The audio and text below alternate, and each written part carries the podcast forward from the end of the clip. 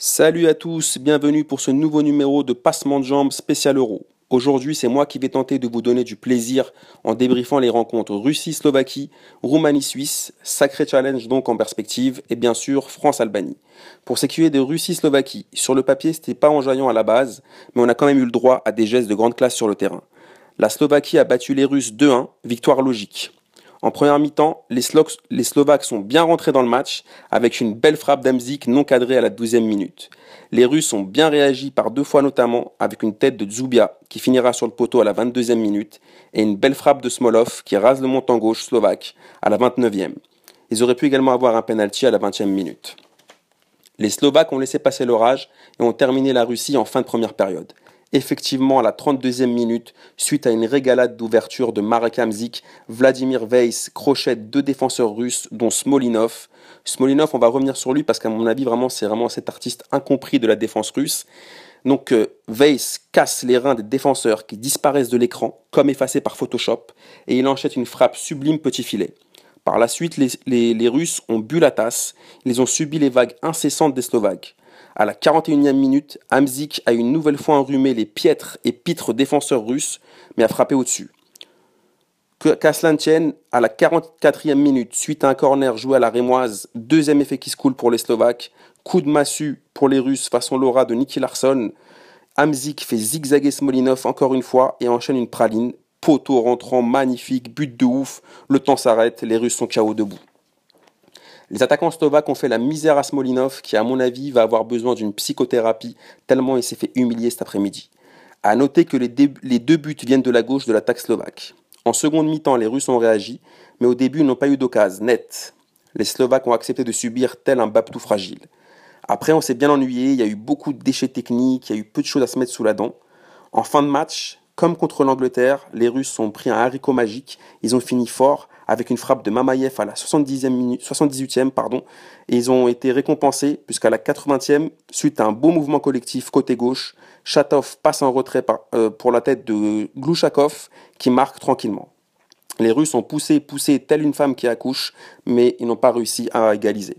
Donc les Slovaques ont gagné 2-1, victoire logique. Je retiens deux hommes dans ce match, Hamzik qui a été étincelant surtout en première période, et Smolinov qui a zigzagué, qui a moonwalké et qui a perdu ses deux reins lors des deux buts slovaques. On va passer à Roumanie-Suisse. Les deux équipes ont connu des fortunes diverses au premier match. La Roumanie a perdu contre la France et la Suisse a battu l'Albanie. Le match s'est terminé par un match nul qui arrange la Suisse, car si elle bat la France au troisième match, elle finira première de son groupe en première mi-temps, l'attaquant suisse Seferovic a vendangé deux occasions à la 7e et 16e minute. Ça va coûter cher puisqu'à la 18e, comme contre la France, les Roumains obtiennent un penalty suite à une faute de Lichtsteiner sur Chipchou. Même tireur, même sanction, Stankou marque son péno. Ensuite, les Suisses ont eu 2-3 occasions et on a assisté au show Tatarutsanu qui a tout sorti. Il a notamment fait une très belle claquette sur une volée de char. En seconde mi-temps, les, les Roumains ont encore eu une grosse occasion ils ont failli marquer sur un, euh, sur CSC de, de, mais euh, la balle est passée à côté. La Roumanie n'a pas réussi à tuer le match et ils vont ils vont s'en vouloir puisqu'ils se sont fait punir à la 57e.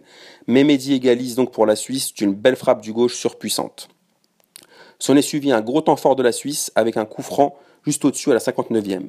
Après, c'est parti un peu en freestyle. Il y a eu des occasions box-to-box. Il y a eu une grosse occasion roumaine à la 69e. Dans les dix dernières minutes, la Suisse a clairement euh, verrouillé et les Roumains ont tout tenté en vain. La Suisse fait quand même une bonne opération parce qu'avec 4 points, elle aura son destin entre ses pieds lors du troisième match, puisque si elle bat la France, comme on l'a vu plus tôt, elle peut, elle peut finir premier.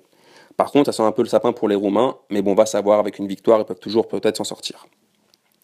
On va passer maintenant à France-Albanie. L'Albanie qui, elle, avait perdu euh, son premier match et en plus son capitaine Lorik Sana, expulsé lors du premier match contre la Suisse. Sana, ancienne gloire de l'OM et ancienne coqueluche de ma pote Justine du temps où il arborait les couleurs parisiennes. Match à Marseille, dans le plus beau stade de France, pour moi, avec le Parc des Princes. La première mi-temps a été très décevante. Euh, il n'y a pas eu beaucoup d'occasions. C'était un peu une domination stérile de la France. Euh, on peut dire aussi que Deschamps nous a surpris en changeant sa composition, puisqu'il a enlevé euh, Griezmann et, et, Pogba, et il les a remplacés par Coman et Payet. Coman et Martial, pardon. Alors Martial, il a été pas très bon du tout. D'ailleurs, il sera remplacé par, en seconde mi-temps. Coman, il était intéressant, il a, il a quand même tenté. Mais franchement, la France, à part Giroud a essayé aussi, mais c'était un peu stérile. Alors en deuxième mi-temps, la France a été mieux. Heureusement, Deschamps a sorti Martial. Euh, il, Coman a quand même essayé, la France a quand même plus, plus, a eu plus d'emprise sur le match. Et il y a eu beaucoup, beaucoup d'occasions. Euh, ça, a été vraiment encore très laborieux. Giroud a quand même raté deux grosses occasions. Et au final, quand même, on a été récompensé par. Euh, alors, nous, apparemment, on marque à la 89e minute. Alors, la France, maintenant, c'est que 89e minute, puisque euh, Griezmann, qui, qui avait fait son entrée en jeu quelques minutes avant, a réussi à ouvrir le score.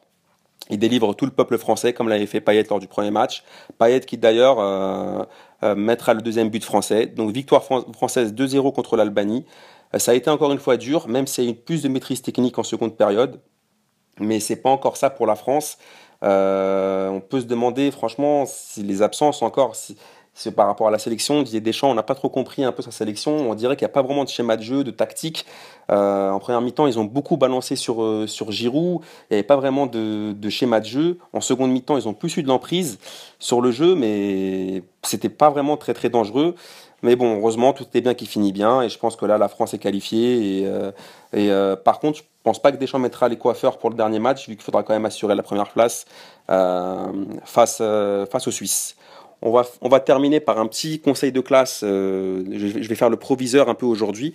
Un petit conseil de classe euh, de l'équipe de France. Alors, euh, si je dois juger, je vais juger quelques, je vais juger quelques joueurs. Alors, Martial, si, si c'était le, conseil de classe du troisième trimestre, pour lui, c'est redoublement direct. il a tout foiré. il a tout était, tout était des dribbles téléphonés, des contrôles ratés. Franchement, il était, il était claqué. Euh, Payet, il a été, on va, je vais lui mettre passable, mais peut mieux faire. Il a fait pas très, pas, il a pas fait une très bonne première mi-temps, mais il s'est rattrapé en deuxième. Il a été plus dangereux. Et je vais bientôt donner, bien sûr donner les félicitations euh, à bien à au maître du milieu de terrain N'Golo Kanté, qui a vraiment assuré. Et euh, franchement, pour moi, c'est, il m'impressionne de jour en jour. Il vient de Leicester, il a fait une super saison, et là, il s'impose vraiment comme au milieu. Il est indéboulonnable. Il a vraiment fait, pour moi, un, vraiment un gros match. Donc voilà, la victoire est là, euh, tout est bien qui finit bien. Euh, on va passer maintenant au célèbre J'y crois, j'y crois app. Alors le J'y crois, j'y crois app que j'ai choisi pour aujourd'hui, c'est Pogba peut-il finir remplaçant pendant toute la compétition? Alors, euh, franchement, j'y crois app, parce qu'en fait, à mon avis, Deschamps, il a surtout fait ça pour lui pour essayer de lui faire un électrochoc pour qu'il comprenne que euh, il faut qu'il se remette en question que c'est bien beau d'avoir des déclarations on dit qu'on veut être le meilleur joueur qu'on veut faire euh, qu'on veut être ballon d'or qu'on veut tout casser mais encore faut-il prouver. Le premier match il a été très nonchalant. Là il a fait une bonne entrée quand il est en seconde mi-temps donc je pense que lorsqu'il y aura des matchs à élimination directe Pogba va revenir et euh, j'espère qu'il sera décisif car franchement on attend beaucoup de lui vu le, talent qu'il a dans les pieds. Voilà, on va terminer par le bien évidemment le kiff du jour. Alors bien évidemment vous me connaissez, j'en profite vu que je suis tout seul. Alors j'aurai euh, donc deux kiffs du jour. Mon premier kiff c'est le gardien, c'est le l'entraîneur russe. En fait, euh, je crois qu'il s'appelle Sulski. Alors, il m'a régalé pendant tout le match. Je crois qu'en fait, il a, il a reçu un coup de fil de Poutine avant le match parce qu'il était complètement stressé. Il parlait tout seul, il était païen, il transpirait, il saignait du nez. Donc, euh, il avait vraiment la pression. Donc, franchement, il m'a régalé. Donc, c'est mon premier kiff du jour. Donc, euh, à mon avis, il doit aussi avoir le souvenir du, du général Liebed, qui, a, qui a, après un désaccord avec le président russe, a bien évidemment fini sa vie dans un hasardeux accident d'hélicoptère. Donc, euh, espérons que l'entraîneur, le, sélectionneur russe ne subisse pas le même sort. Mon deuxième kiff, c'est euh, pour mon pote euh, Shaoki, qui était en direct du match France-Albanie et qui nous a posté des vidéos en direct de l'avant-match et du match. Donc j'en place une pour toi frérot, merci à toi, j'espère que tu as kiffé. Et voilà, voilà ce qu'on pouvait dire aujourd'hui sur les trois matchs du jour. J'espère que vous avez kiffé, comme d'habitude. Si vous avez kiffé, dites-le. Si vous n'avez pas kiffé, ne le dites pas. Dites-le aussi. dites-le aussi. Au-delà de 10 commentaires, je fais mon prochain débrief euh, avec l'accent marseillais. Sur ce, je vous embrasse tous. Je vous dis à bientôt pour de nouvelles aventures sur Passement de Jambes. À bientôt. Ciao